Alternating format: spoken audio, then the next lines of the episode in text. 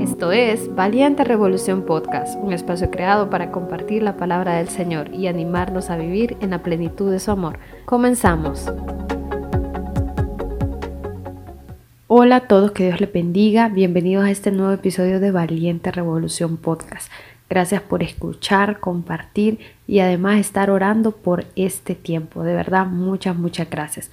Hoy estaremos hablando del tema enfocados y en este episodio platicaremos un poco sobre aquellas situaciones que pueden hacer que quitemos los ojos de lo que en realidad importa, la eternidad. Además vamos a aprender que hay tres maneras simples, entre un montón, ¿no? Que la Biblia nos enseña para mantener nuestro norte en Cristo. Y meditaremos en algunos pensamientos que serán de mucha ayuda para renovar nuestra mente y nuestro corazón día a día. Y para empezar es necesario hacer un chequeo del corazón. ¿Qué tiene que ver el corazón con estar enfocado? Esa es una muy buena pregunta que debemos hacernos. Pues fíjense que en ocasiones ocurre que hay cosas que logran desconcentrarnos al punto que nos roban la paz y nos hacen perder la paciencia. Incluso llegamos a molestarnos porque las situaciones que suceden inciden en que las cosas no pasen como nosotros queremos o planeamos. Si vemos estas actitudes a la luz de la palabra del Señor, nos vamos a dar cuenta que queda en evidencia dónde está nuestro corazón.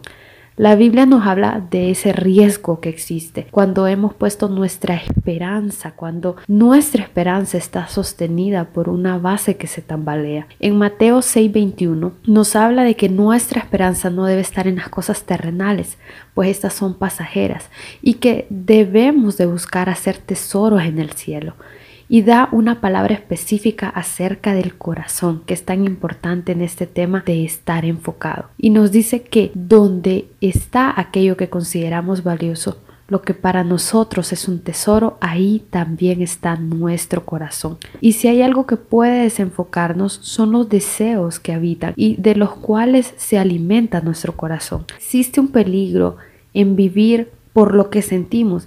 Y es triste porque en la actualidad esa es la filosofía de vida de muchas personas. Pero la Biblia nos dice, el corazón es engañoso más que todas las cosas y perverso.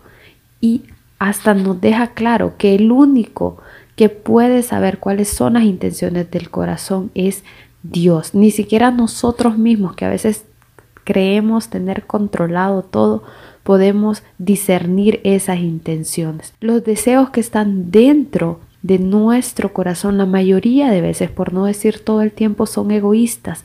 Y aunque parecen inofensivos, incluso nosotros podemos decir, no, eh, están bien, la verdad, eso está persiguiendo un buen fin, pero no hay momento en que estemos más lejos de tener buenas intenciones que cuando estamos seguros de que las tenemos nosotros debemos saber que muy probablemente estemos equivocados en cuanto a seguir las intenciones del corazón se trata.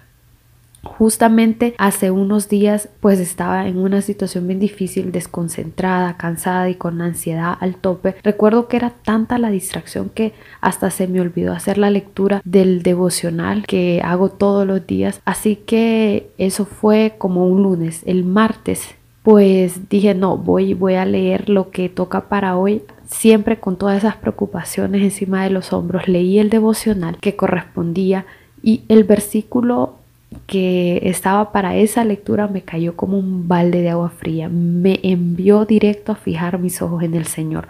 Y decía así, no améis al mundo, ni las cosas que están en el mundo. Si alguno ama al mundo, el amor del Padre no está en él, porque todo lo que hay en el mundo, los deseos de la carne, los deseos de los ojos y la vanagloria de la vida no provienen del Padre, sino del mundo. Esto lo encontramos en el primer libro de Juan, capítulo 2, versículos 15 y 16. En ese momento yo caí en razón. Todo el tiempo que perdí en pensar en algo que al final no iba a poder solucionar. Y, sabes que es bien interesante porque la mayoría de cosas que ocupan espacio y tiempo están fuera de nuestro control. Cosas que por sobrepensarlas realmente no se van a solucionar. Así que debemos aprender cómo enfocarnos en el Señor. Y te lo resumo en tres palabras que vamos a encontrar. Antes me gustaría que puedas buscar si tenés una Biblia, si acaso tenés la aplicación, excelente. Entonces busque Filipenses capítulo 4, versículo 4. Son tres palabras bien sencillas que nos van a servir para responder a esta pregunta de cómo enfocarnos. La primera palabra es alegrándome, la segunda es sirviendo y la tercera es descansando. Voy a estarte leyendo la nueva versión internacional de la Biblia, que dice así, alégrense siempre en el Señor. Insisto, alégrense. Este primer versículo nos permite entender que para enfocarnos debemos tener gozo, pero no cualquier gozo ustedes, sino aquel que viene de Dios, pues solo Dios con ese gozo puede traernos tranquilidad durante las circunstancias difíciles. Debemos sustituir la queja por cánticos de alabanza. Puede cambiar realmente el rumbo de nuestra vida y la perspectiva de la prueba que quizás tenemos de una manera radical si sustituimos toda esta tristeza y dolor por gozo, por cántico, por adoración al Señor. Luego el siguiente versículo dice que su amabilidad sea evidente a todos. El Señor está cerca. Si queremos fijar nuestros ojos en Cristo, debemos hacer lo que Jesús hizo cuando vino a este mundo. Servir. Él es el mejor ejemplo de estar enfocado, porque aunque tuvo la oportunidad de estar por encima de todos, decidió ser un siervo. Qué grande enseñanza nos da el Señor. Cuando estamos demasiado ocupados con nuestro dolor, ignoramos que los demás también sufren. Nos volvemos egoístas y buscamos nuestro bienestar como fin único. Pero un corazón enfocado en Dios tendrá clara la meta, que es servir. Esa es una de las principales razones para las cuales nosotros debemos vivir, servir a los demás.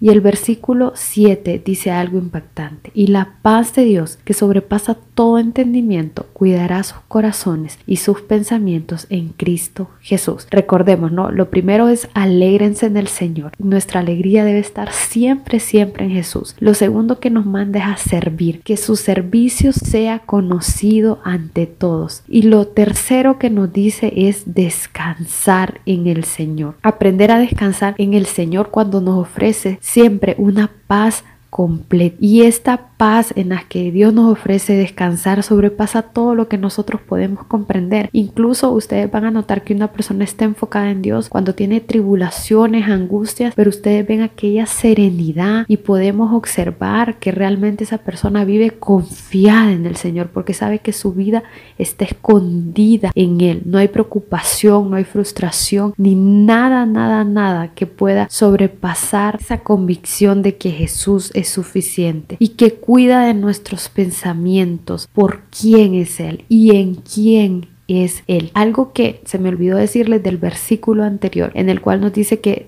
debe ser conocido nuestro servicio y nuestra amabilidad todos y que el Señor está cerca, ese también es otro de los motivos por el cual nosotros debemos enfocarnos. Si realmente la venida de Cristo no hace que fijemos nuestros ojos completamente en Él, en un mundo caído como el que vivimos, no sé que lo haga. Así que recuerden bien esas tres cosas para cómo nosotros podemos enfocarnos en el Señor. La primera es alegrándonos en Dios. La segunda es sirviendo al Señor, teniendo en cuenta que Él está cerca. Y la tercera es descansando en el Señor. Y como lo prometido es deuda, aquí les dejo algunas cosas en las que podemos pensar para vivir enfocados en Jesús. Por último, hermanos, consideren bien todo lo verdadero, todo lo respetable, todo lo justo, todo lo puro, todo lo amable, todo lo digno de admiración, en fin, todo lo que sea excelente. Filipenses 4:8. Si hay una verdad en la que debemos pensar y meditar es en la palabra del Señor. Esa es infalible, permanece por los siglos de los siglos. Y debemos usar esa misma palabra como una luz ante la cual podamos ver lo que es justo, no ante los ojos de los hombres, sino ante los ojos de Dios.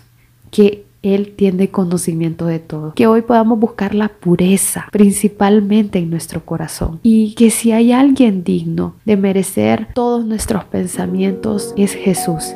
En Él debemos de pensar. Gracias por haber escuchado Valiente Revolución Podcast. Que Dios bendiga tu vida.